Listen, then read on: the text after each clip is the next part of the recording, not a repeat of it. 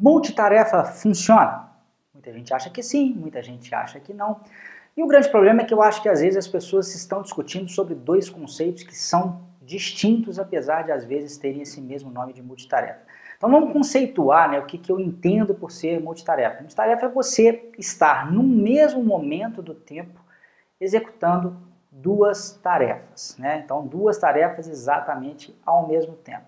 Se vocês repararem, boa parte, ou pelo menos uma, uma parte considerável das vagas para gerente de projeto, pede, né, eu já vi essa, essa qualidade, né, o cara tem que ser multitarefa.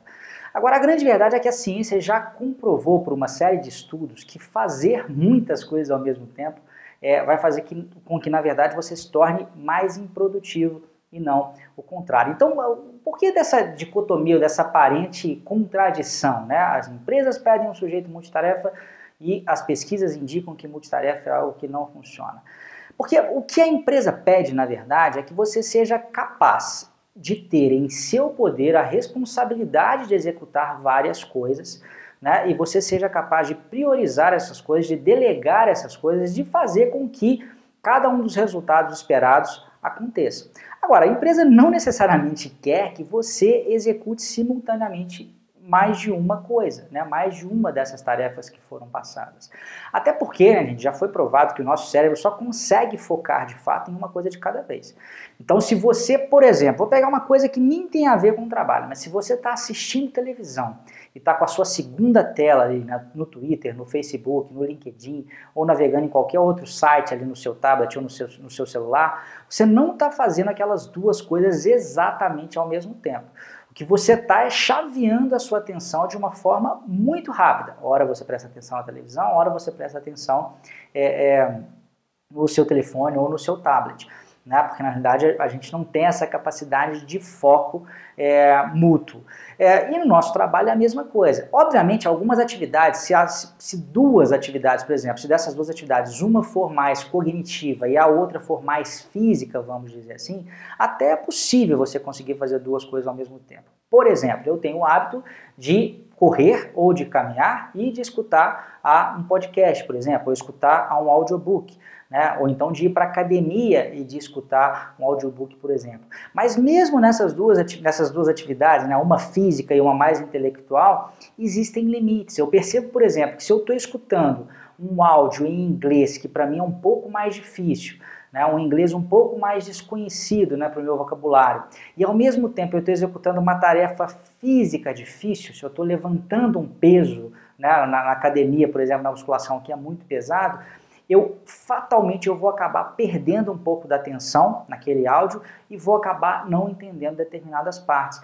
Porque o pouco né, que o meu cérebro exige de atenção para que eu firme ali, né, eu tenha a força de vontade de levantar aquele peso, de concentrar as minhas forças e as minhas atenções naquele peso, faz com que eu desfoque, com que eu não seja capaz de, pelo menos por um curto espaço de tempo, prestar atenção ali naquele áudio. Né? É, se a gente for para a nossa vida do trabalho agora, né, alguns estudos já foram feitos e em um deles, por exemplo, é, ficou mostrado lá nesse estudo que um terço do tempo dos profissionais, em média, era perdido chaveando entre atividades. Porque o grande problema também de fazer esse chaveamento, de repente você está respondendo um e-mail, ao mesmo tempo você está fazendo um relatório, ao mesmo tempo você está atendendo a um telefonema. Só que sempre que você muda né, de uma atividade para outra, né, então você ficou ali 30 segundos respondendo ao e-mail, 2 minutos no telefone, depois ficou 5 minutos ali no relatório, voltou para cá.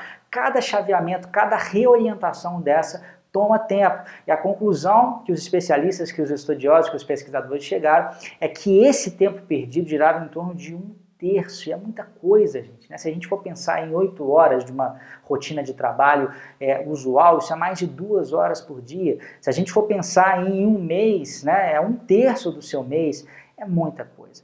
Então, a dica aqui é, do vídeo, que também é áudio, né, a gente está liberando agora esse material em podcast para você, é a seguinte: é, você, como gerente de projeto, como coordenador de projeto, como líder de projeto, você tem que ser multitarefa na medida em que você é capaz de ter várias responsabilidades, várias tarefas a serem completadas e você consegue concatenar isso, delegar, fazer com que o resultado aconteça.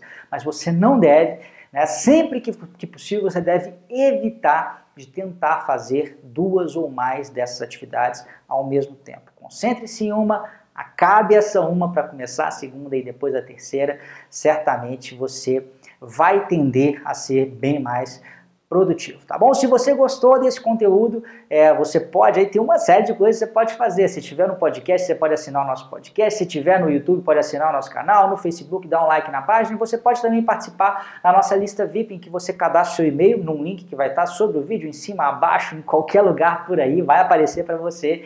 E aí você vai receber mais e mais conteúdo aí, né, para você que é interessado no mundo do gerenciamento de projetos, no conforto aí do seu e-mail, da sua caixa de entrada. É isso aí, um grande abraço, até a próxima, tchau, tchau.